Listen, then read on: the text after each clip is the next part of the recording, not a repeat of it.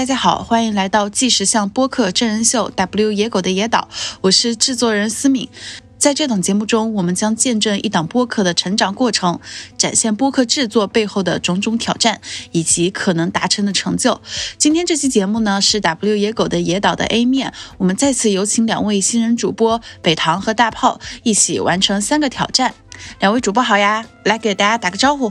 Hello，Hello，大家好，我是北堂，我是一个 Gapper，目前是半职场新人。Hello，大家好，我是大炮，现在还在念大二。两位主播好，在上一期节目中，第八期浅聊社会时钟的那一期啊，两位主播聊天的逻辑性，还有搜索资料的能力都得到了飞速的进步。小宇宙上的数据表现呢，也比上一次的第六期那一期会增长的更快一些。但是这一周，大炮其实在群里提出来一个特别好的问题，大炮要不要你自己来介绍一下是什么问题？OK，我在看咱们最新一期的 show notes 的部分，我不知道这个东西排版它是可以自行进行调整的吗？后来我看我其他的电台，应该是没理想编辑部他们的字号设置的，我觉得就比较符合我的阅读习惯，他们的排版的字是。比平常的播客的字号是要小一些的，但是因为小，可能它也整体加粗了。稍微小一点的字体，稍微宽一点的行距，可能更好的能让听众来阅读，更快的 get 到我们这一期节目的信息。嗯，特别好。其实我们今天想给两位主播的第一个挑战，就跟 show notes 有关，因为大炮他提出来一个非常关键的点，就是。播客的 show notes 要怎么写才能更好、更能够吸引大家的注意力呢？所以今天我们的第一个挑战就是请两位主播参考一些你们觉得优秀的播客的 show notes，并且总结出他们的优点，思考一下以后 W 野狗的野岛的 show notes 应该怎么写。请两位主播开始这个挑战吧。我因为在小雨上听的相对会少一点，但是。我有看几个比较好的制作播客的节目。首先，如果根据大炮说把字号调小，那我们现在存在一个问题是，所有的字号都调小，然后想要看清楚得标粗嘛。但是那天我跟大炮也说过，那如果这样的话，就很难再去标重点了。我们之前的重点是通过加粗，然后来把它标出来的。或许有没有可能，我们可以搞一个下划线？但是我是担心那样可能会有一点乱。另外一个想法就是思维导图，就我们直接放一张清晰的 PDF 上去，来代替原来除了 timeline 前面那部分的文字。因为 timeline 是给大家直接定位的嘛，它是不可以被去掉的。但是前面可能我们就可以参考一下思维导图的方式去做前面这个东西。这样的话，在这种 PDF 里面，我们可以用不同的颜色。如果都是文字的话，一个黑白色，那可能重点不太突出。但如果能够放到 PDF 里面，那我们就可以随便的去用一些色彩标注我们的重点在哪里。还有一个想法有点离谱，因为大家如果是要看那个文字部分的介绍的话，应该都是会点开手机看的。有没有可能做一个情景导入的小动画？因为我们的 Show Notes 就是告诉大家你为什么要来看我们这个节目。一开始如果有一个情景类的导入，让大家能够把自己带入的话，可能会更好。但它有一个问题，就是可能后期的工作量会加大很多。但它会好一点，就是我是觉得我是从可视化重点这种方向去看，然后我觉得可以推一下思维导图、彩色标明或者这种开场小动画来搞的。但是他们也有自己的弊端啦。当时想的时候是大概这么想的。我是觉得这个可视化不是特别的好实施，因为这个 show notes 就是一个简略的文字。如果大家被吊起了胃口，再点进来听，有可能会不会出现 show notes 的部分比我们声音的部分要更好的这样一种情况？有的，哎，那我能不能？就是我还是有点想做可视化，因为那我们可以先试试嘛。就有没有可能做那种类似于我们小时候的看图说话的看图呢？哦，对，然后这样的话也不会做动画，就是一张图，然后标几个我们可能这期会就他们的对话，然后模拟看图说话里的这个场景，然后标几个文字。我这边想的是，如果咱们是真的把这个字号改小，一开始我想的就可不可以这个 show notes 前面先放进来的是一些对话或者提问。哎，可以，先罗列一些小的在前面，因为我觉得 show notes 如果太长，就是越短的读起来越不费力嘛。然后先放几个对话或者问句，或者是有一些 highlight 的部分，给它做成文字放在前面。我觉得后面其实可以跟以前一样，或者有一些地方，比如说咱们对话的部分，可以加一点表情或者 emoji 进去。哦，表情可以可以，我觉得这个很好耶。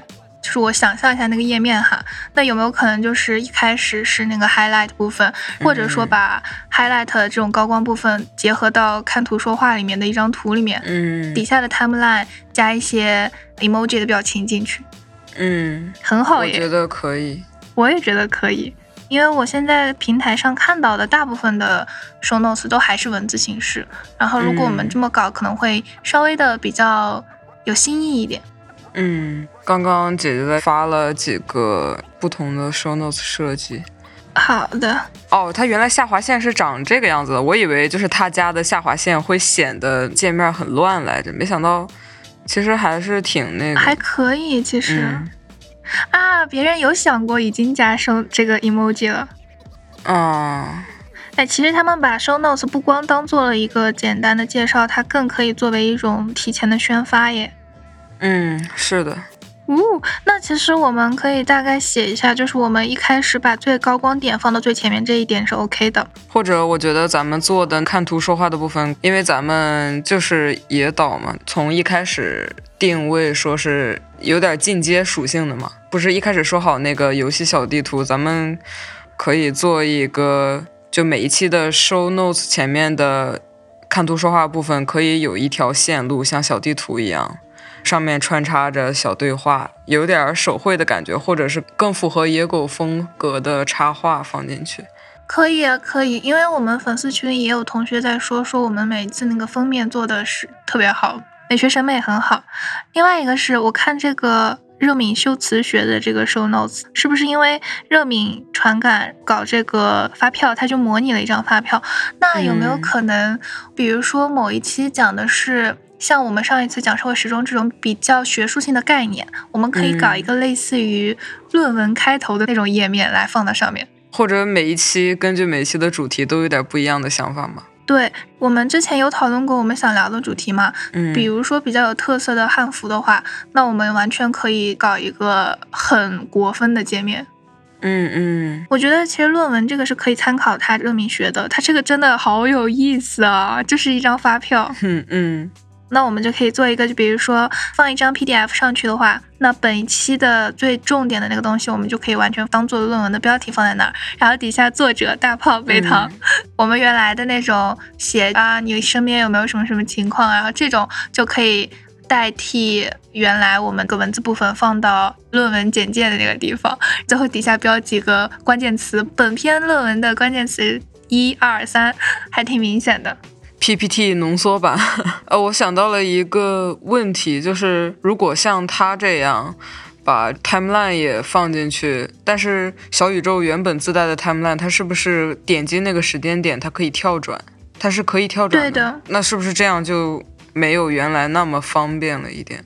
是的，但是我就在想，它会下面依然会有是吗？对，会有，但这样就有点太重复了吧，有点重复性了。或者咱们直接不把 timeline 放到这个小图里面，对对，我们 timeline 就单例还是放下去，因为这样给听众会方便一点。嗯，对，我觉得 timeline 还是单起吧。嗯，那咱们基本上决定加入 PDF 的部分，然后根据每一期的主题设计不一样的插画图片。这个可以有，这个是不是你可以做？哎呦！学艺术不可以浪费了，交给野岛的设计组的朋友们吧。野岛说：“你们又给我们揽活，别这样，各司其职嘛。”好，哎，等等，那我们的字号呢？根据 PDF 里面来看嘛，那肯定会比现在字号要小一点。所有的字都在 PDF 里面吗？除了他们俩，其他的字都在 PDF 里。小礼物、抽奖这些可以放到外面。哦。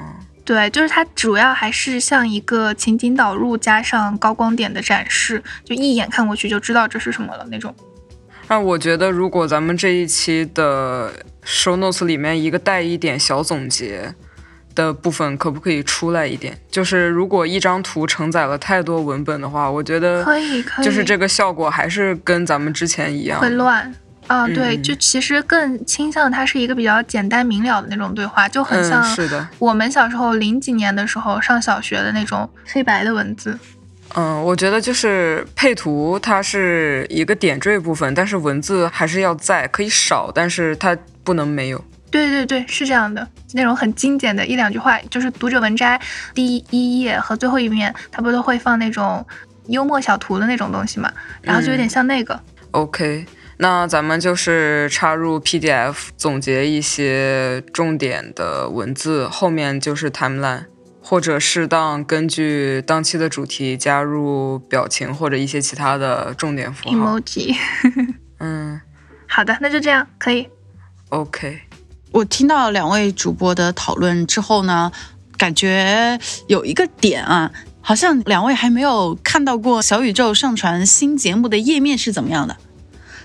嗯，没有哎。因为平时是我这边来负责上传，所以呢，我现在就发给你们看一下。嗯，它是这样的，哦，它是调整不了字号的。对，它是调整不了字号的。那为什么会出现就是像理想编辑部他们这种字号看起来就会比我们小呢？我也在想这个问题。哦那他们是不是自己在自己的文档里面调好了字体，复制到上面会变？哦，可能是的，可能是的。哦，是这样子。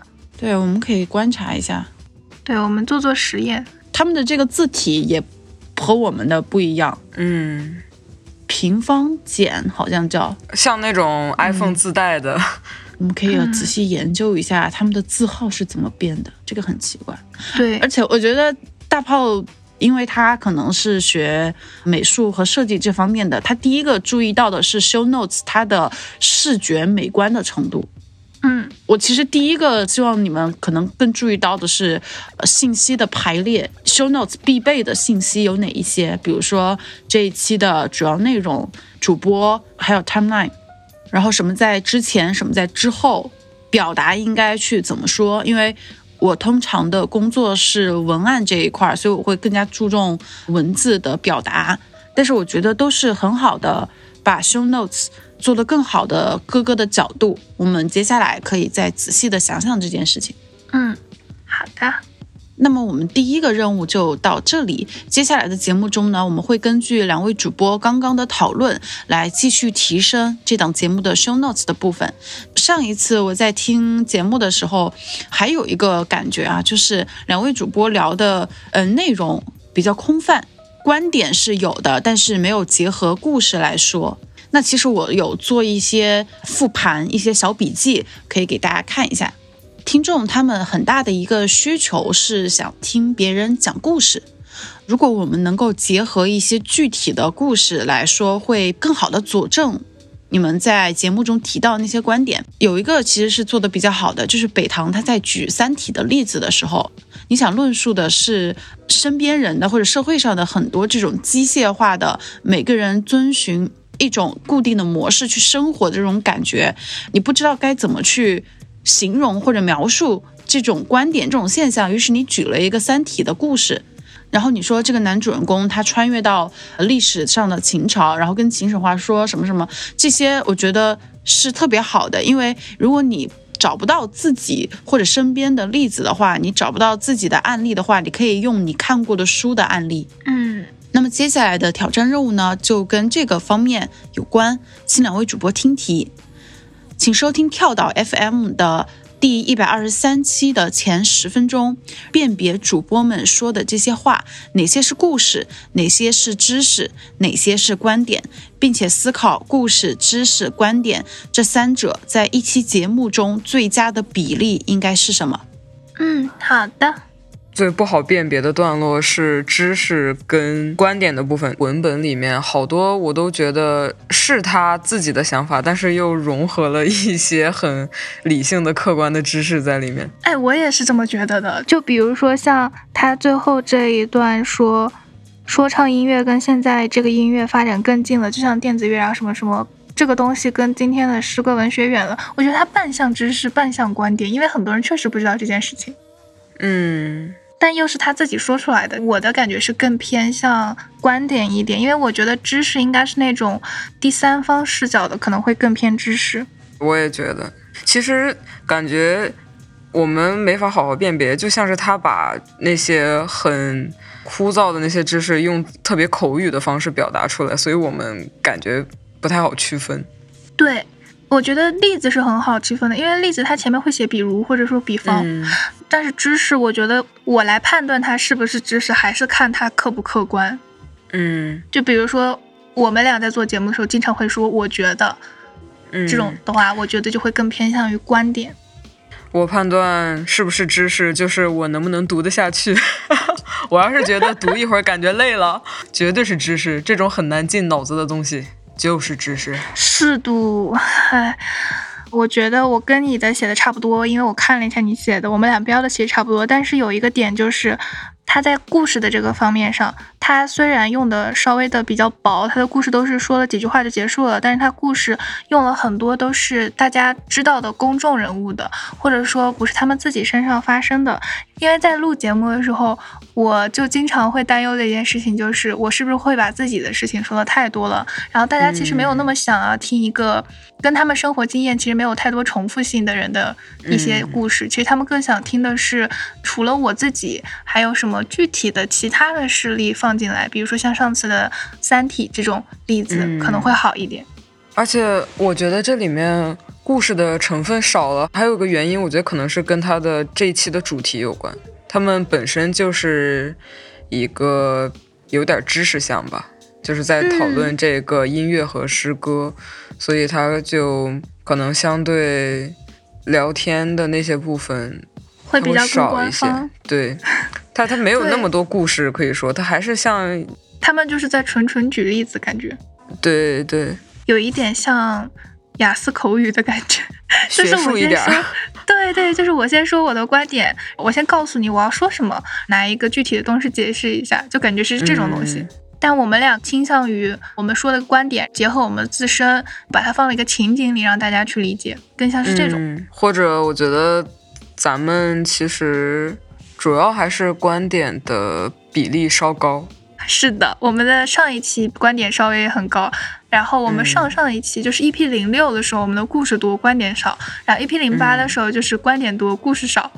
嗯，其实我觉得咱们还是得根据每一期主题来调整三个的比例。其实你要说咱俩硬说故事的话。能说出来或者扯出来的，其实并没有那么多。对，是这样的。所以其实我觉得，就除了像我们俩自身的经历，如果要聊一些比较社会性的问题的话，我们是很需要去提前收集资料，提前去找有没有其他的例子可以帮助大家理解的。就除了我们自身的，因为我们自身会被年龄稍微的限制一下。嗯，是的。就在上一期。其实我们也想跟制作人姐姐提这个问题的。我们在上一期评论区里面有看到，有人写的是。你们两个有点太乖了，然后这个节目它叫做 W 野狗的野岛，那野在哪里体现？然后其实我们俩一开始有想好的一些表示野的方向，可能是一些亚文化呀、女权啊、矛盾点比较多的这种话题去聊的。但是现在我们聊 B 面的时候，有可能就会受 A 面提问方向的影响，导向我们 B 面的制作可能会是一个不是我们一开始想的那种方向的话题。嗯，然后我们俩就会没有那么多比较好聊的东西，就是我们俩需要更多的去查资料，不是从自身方向来去说这个东西。哎，但其实我有一个问题是，咱们一开始确实也提到了要聊一些话题啊，或者你刚刚说的女权，或者我一开始提到的一些亚文化之类的这种偏一点年轻向的话题，但是我觉得咱们不是说话题也。话题也是一方面，就是有的选题我们确实是有一些大众，或者是我们为了要一些流量，我们要快速的吸引一些粉丝，要把这个账号建立的更好一点。就是这个形式上，我觉得或许我们可以再想一些别的，比如说就咱们一开始说的那个 show notes 的部分。对对，而且其实我有一点纠结的是，第一期 A 面的时候，姐姐有提一个问题，就是如何去做数据嘛？做数据它其实。大部分厂牌它都会想要跟当下的热点去结合，这样子的话，大家会更有兴趣去听。嗯，但是我另外一个方向想的是，因为大家都在做，我们俩能做出跟其他人不一样的点在哪里？就比如说我们俩这个年纪和我们俩的阅历，还是我们更倾向于去做一开始说的我们俩想好的那些话题。因为咱们这个它一开始是一个素人养成类节目嘛，嗯，然后又是大内跟 W 合作，W 来定了这个野狗的野岛的主题，但是可能因为是初期阶段，咱俩就只能在于养成这个重点上，可能我们先要解决最基本的问题，先把基础弄好了再去野，但是不是说你基础不好的时候就体现不出来你野的特质。就挺矛盾的。我上期，我实话讲，我也觉得说的很保守，我自己都觉得这个东西聊到最后，可能我也觉得有点儿挺干瘪的。像郑老师一开始给我们俩说，就做节目有一点是你得有矛盾点，然后你不能说啊这个观点也好，那个观点也好，大家最后一起包饺子啊，就这种不可以的。这最好还是。有一些比较冲突的观点，然后有一个自己独立的那种观点，然后去说，而不是你好我好大家好。或者有的时候在选题上也能体现。虽然咱们上次的选题挺好的，只是他听着太温和了，就可能到不了那位听众想要的野的效果，或者是也达不到咱俩那个野的标准。对，是这样的，就是其实评论区有时候看完以后会反思一晚上。比如说大炮，你干嘛？你不要暴露我，你别，求他妈的。对，这其实大家的意见，我们都是每一条都看得很认真啊，包括群里的大家的意见，所以我们很担心，如果我们做不出来大家期待的东西，我们是会焦虑的。我们也愿意去根据大家的意见方向去改一改。就比如说上一次那个同学提出来我们俩不怎么野这件事情，其实我们俩私下交流的。的时候是有一些很离经叛道的想法的，但是就不确定能不能播。对，如果那么做非常野，会非常野，但是它的审核能不能通过？大概是这样。感谢两位主播的讨论啊，特别特别好。其实故事、知识、观点的比例呢，没有标准答案。比如说有一些播客，它就是专门讲悬疑故事的，那么它当然就是百分之八九十都是故事。刚才给你们发的这一期参考的节目，它叫跳岛，那么它是。以文学杂志来作为他们这样一个节目的定义的，所以当然他们的知识和观点的比例就会更多一些，而纯粹讲故事、讲段子这种，他们就会尽量简短一些。所以其实这个是没有固定的标准答案的，主要是看这个播客的定位是什么，以及我们想做什么样的事情。然后刚才两位主播提到的下一期可能会想聊一些亚文化，想聊一些更加具有冲突性的观点呢，这些是非常好的，我也特别的开心，两位主播能够有。提升自己的这个能力和在选题上更加去扩大的这样的一个意识。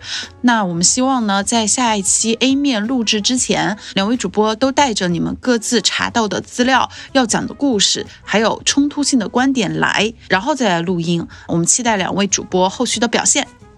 Hello，北堂，Hello，Hello。那我们现在是主播单独聊天时间，来一段小采访。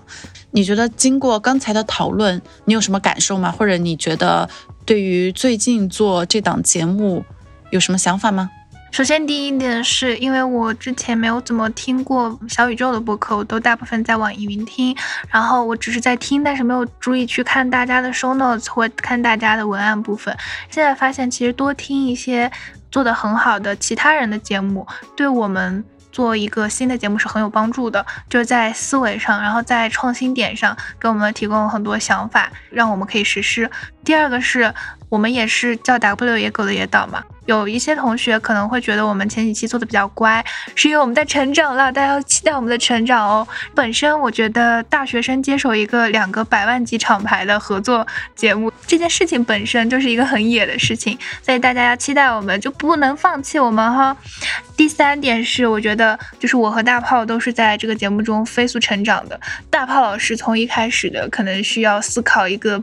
三十秒钟到现在思考五秒钟就有一个新的点子出来，真的超级棒，超级棒。然后我觉得我自己也是，我自己从一开始可能就是说话比较的乱，有很多很多的口癖，跳跃的特别的过头。就是虽然被夸很跳跃性、创新点很好，但是太跳跃了。我自己也是知道的，到现在逻辑线清楚了很多，我觉得也是有在一步步飞速成长和进步的。大概就这样啦。Hello，大炮。Hello，嗨。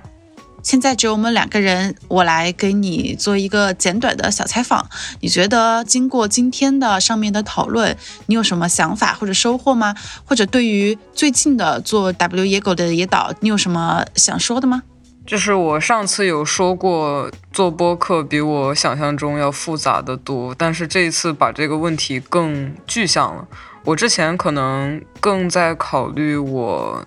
输出的部分，或者说咱们声音的部分、录音质量的部分，只关注我们听的那个感觉。但是今天讨论完了，觉得做播客，包括我前面提到的 show notes 或者北堂说的小插图插入 PDF 在我们的文本里面，我觉得播客它是一种很综合的感受，要的质感不只是录音的质感，而是一个综合的质感。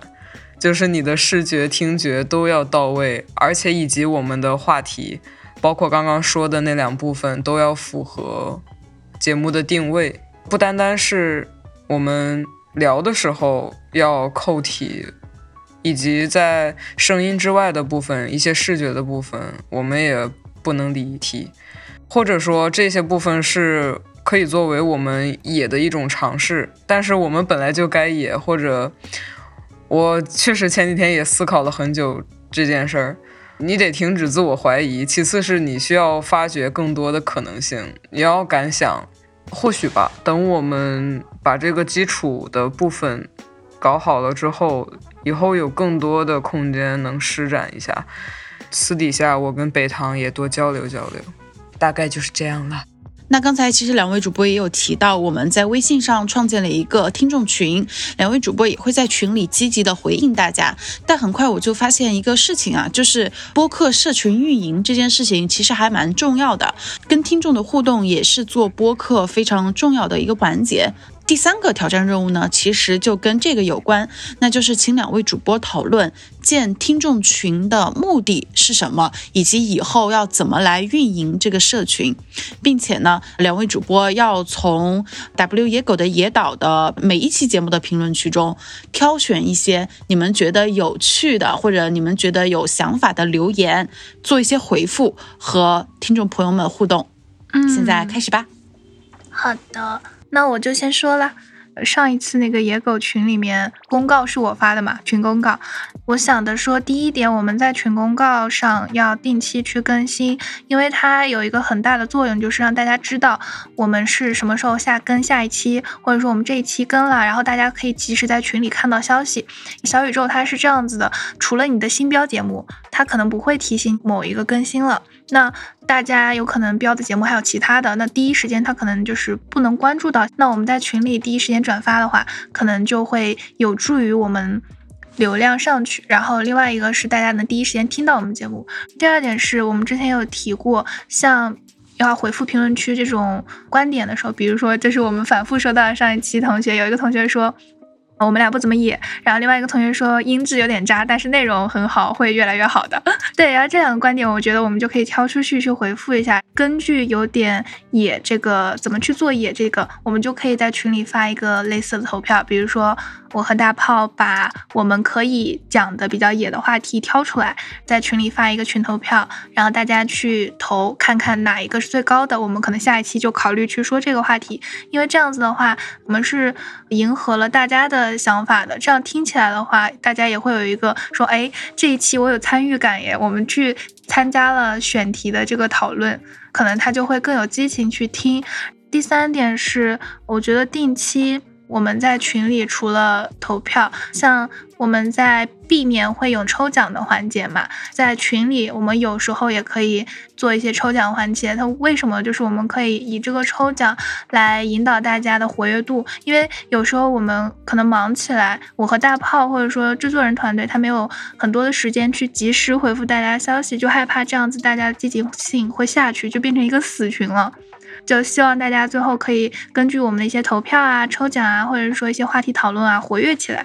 嗯，我觉得首先咱们建这个群就是为了更好的跟听众互动嘛。刚刚北堂也讲了一些投票的形式，以及咱们本来送小礼物啊，或者是在评论区做回复这些事。觉得都是为了增强咱们这个互动性，为了更贴近听众，也为了提升咱们整体的内容输出的质量。再一个，我觉得这个社群也是建立初期，其实大家活跃的人来来回回就是那几位朋友嘛。嗯嗯嗯嗯，很有印象的那个 S M 三，S M 同学，嗨，其实就等着后面有比较感兴趣野岛的人加进来吧。对，希望大家听了我们的 A 面也可以多多加到群里啊。我们现在还是一个新群，然后需要大家来活跃活跃。进来就是老人，O G，对 O G。就有没有可能等我们节目做到比较好的时候了，比如说有期数据特别好，或者说。做特辑到中后期的时候，我们可以办见面会之类的，我不太确定哈，但是我是就是有个想法。嗯，其实光咱俩想一些形式，就两个人嘛，就是想的确实点子也稍微少一些。如果问一下群里的朋友们，说不定有其他更好的想法出来。对对，就虽然我们有时候可能回复不及时，但是我们感觉一冒泡就大家全都出来了。嗯，OK，大概是这样。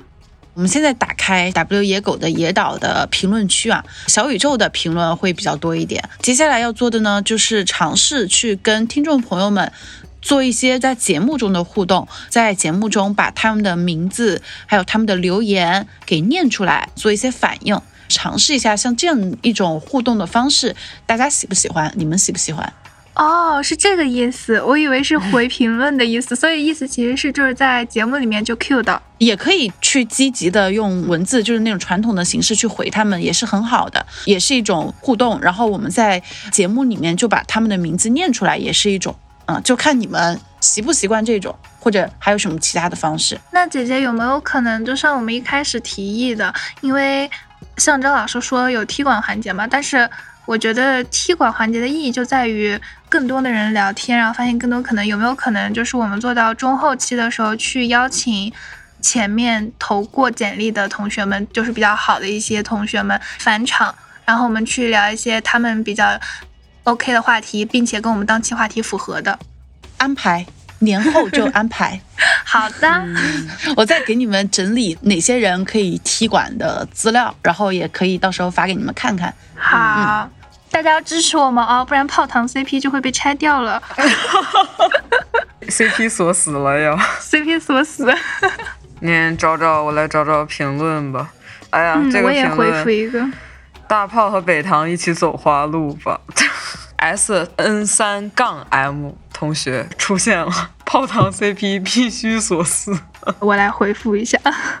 天呐，这个时候开始社恐了，不知道咋回复。我之前回复评论区，我实在不知道说什么，我就回复表情，怎么办？我想一下，对对对。而且有一点，在底下那个评论区，不是有个同学说伸手 BGM 吗？我当时感觉哦，好开心，这是我们选的 BGM，有人注意到了耶。有品位，你小子。对 我那天还跟大炮说，我都把这个节目结束的时候的片尾曲选好了。这位。P L T P L T Z Z Z Z Z Z 同学在三天前评论的伸手 B G M 有品啊，有品，有品，终于有人注意到咱们精心挑选的 B G M 了。哦，真的，我们每次挑 B G M 的时间还挺长的。其实说实话，就很有品，被看到了。跳 B G M 就是我录节目最亢奋的一段。还有这个无忌同学，无忌同学说，作为新人还可以吧，但野狗的野岛也在哪里呢？乖乖的两个人在聊一些大家熟知或者不难想到的东西。如果要契合这个品牌，恐怕要再好好琢磨一下。我们这期就已经努力琢磨了，然后下一期或者下下一期，你就可以听到我们比较野的东西了。但前提是要过审核哦。然后这位有一个 ID 名字叫董威，说。虽然音质很渣，但是话题内容都与时俱进，也有点看理想编辑部的味道。啊，我也关注了，叫看理想还是没理想编辑部，反正应该都是看理想他们出的吧，都是偏稍微年轻一点的话题吧。音质的问题，我们会继续努努力调整一下这个录音条件的。阿里嘎多，这位朋友。好，让我来看一看，这位 S N 三 M 同学，我感觉太多了，都回复不过来。他好像是我们俩的妈粉，我们会努力的，争取不让泡糖 CP 被拆散。我们努力让您听一年的泡糖 CP 在你面前给你啊唠唠。高老师北唐卖萌，这还是那那个 S N 三 M 说的。他真的很可爱，就是山东的 IP，总觉得就是他在我的脑子里会是一个那种一米八大壮汉。然后说这么可爱的话，这位同学在群里也非常的活跃，基本上群里一半的活跃度都是他撑起来的。哎，这要说起来了，另一半的活跃度是这个一九九一 Outsider。对对对。然后他这里面评论的说，嘿嘿，那个 S 三 M 没抢到，太搞笑了，太搞笑。哎，真的，我有点磕他俩了。反向磕，互相磕，反向磕，我们互相磕 CP，看谁磕得过谁。什么都磕，只会让你营养均衡。嗯，金哲这个同学，金哲 CBMG 这个同学也是老粉了，好像就是从很前面的第几期就已经有在评论了。他好像特别想要咱们书的小礼物，伸手，我给他点个赞，加油加油，我尽我微薄之力。我看第一个是谁？第一个是一九九一 Outsider。这位同学以九个赞一骑绝尘，哎，这个我当时就回应了，就是 EP 零七的催化剂同学 IP 云南，说不定我们有机会见到呢，来住民宿啊。他说夸夸做封面的同学，从节目刚推出来时的海报就非常不错，很有风格。他说这个的时候，我们真的很感动，很激动，就是有被注意到，我们每一期的封面都是有在换的，然后也是有我们契合本期主题的想法，然后才做出来这个封面的。很感谢。这一期还有一个哦非常熟悉的这个七弟同学，他每次都给咱们特别认真的写反馈。第七期的时候说咱们 A 面进步挺大，就是夸了夸咱俩，然后也说他自己的一些情况，觉得就是大家都挺亲切的。对，还有这个 C L O Z Z Z 是读 close，反正这个同学评论也很多，他也是个老粉了。他说了好多条啊，而且他好像还蛮喜欢大炮，大炮死忠粉，也不是死忠粉，大炮的粉丝。哦哦哦哦，在 Q 我了，确实说的比较少了。前几期感觉输出确实不多。前面还有一个杰克叔叔说，感觉主播情绪有点低。或许米娜桑不知道，我们俩上次自从出了录音事故，我们俩出完录音事故之后，直接俩人抱头慌的不行，一个在嘚瑟，一个在结巴。对对对，是真的，就是我们俩当时说完了呀，完了，怎么办？但是我们已经跨过那坎了。真的，当时当时感觉完犊子了，完犊子了，要被骂了。下次。结果结果制作人姐姐情绪非常之稳定，太辛苦了。Respect。respect，然后还有我们这个道歉声明这一期的评论也不少，有一个人说酷真人秀，他是 M A N G U I T O 这位同学，真真人秀确实很真人秀，该有的综艺效果都有了。让我来看看还有谁呢？我们这一期主打一个读评论。嗯，朋友圈有一些出现的小伙伴，像是周边认识的人，就这些同学，他们也有说这个题目很吸引人。EP 零八也有同学说，说这个题目一眼看上去就好吸引人呀。然后我在底下回复说，我说此时想题目的大炮老师死去的脑细胞站了起来。嗯哦，我在这里看到无极同学了，耶，就是 EP 零六说，作为两位新人的首秀绝对是成功的，是个开门红。这期太符合预期了，大家都大差不差，能猜到什么？然后希望你们后来来点不一样的，就是感觉大家有点听觉疲劳了，就太乖了。好的，我们后面就野起来，我们会想一些点子的。嗯，还有这一期还是那个惊蛰 CBMJ。说这期录音质量好多了，感觉主播们语速有点快。再一个说了能不能周更啊？不过我一开始也想过咱们周更，或者说更新的频率稍微高一点这个问题。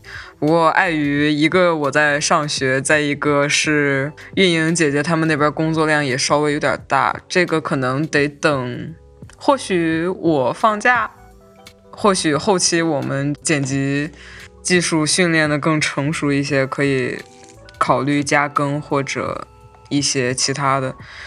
一些节日特辑，嗯，确实有很多位同学提到我们气口有点密，语速有点快，像这个 lulu y 五 i u，我感觉像我爱你，我爱 you，然后还有那个 h d 八五二九四一 z，北唐说话可以慢一点，我看看还有一个同学也说说话很快，也是金哲同学，金哲同学发现了我确实语速有点快，我已经有努力的不说然后了。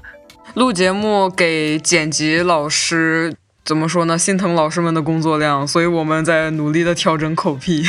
对对对，我每次录前面，然后我就会在那个纸上写，不许说我觉得，不许说然后。嗯，有努力了，大家应该会发现这几期明显我们的口癖变少了很多。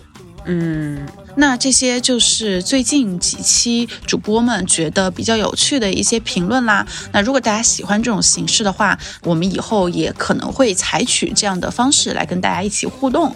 那今天的节目呢，到这里就基本结束啦。感谢两位主播完成的这三项任务啊，特别棒。就这样，我们下期再见啦！下期再见喽！可以，拜拜，下期见。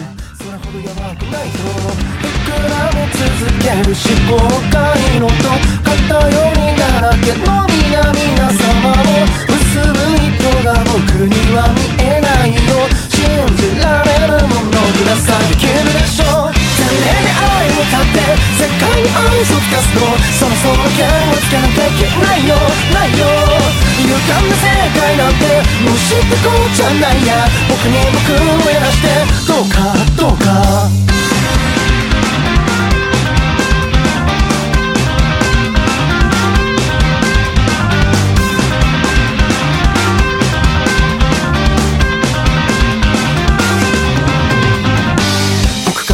ているのか君が何様なのかその大いなる意志とやらが教えてくれるのかい。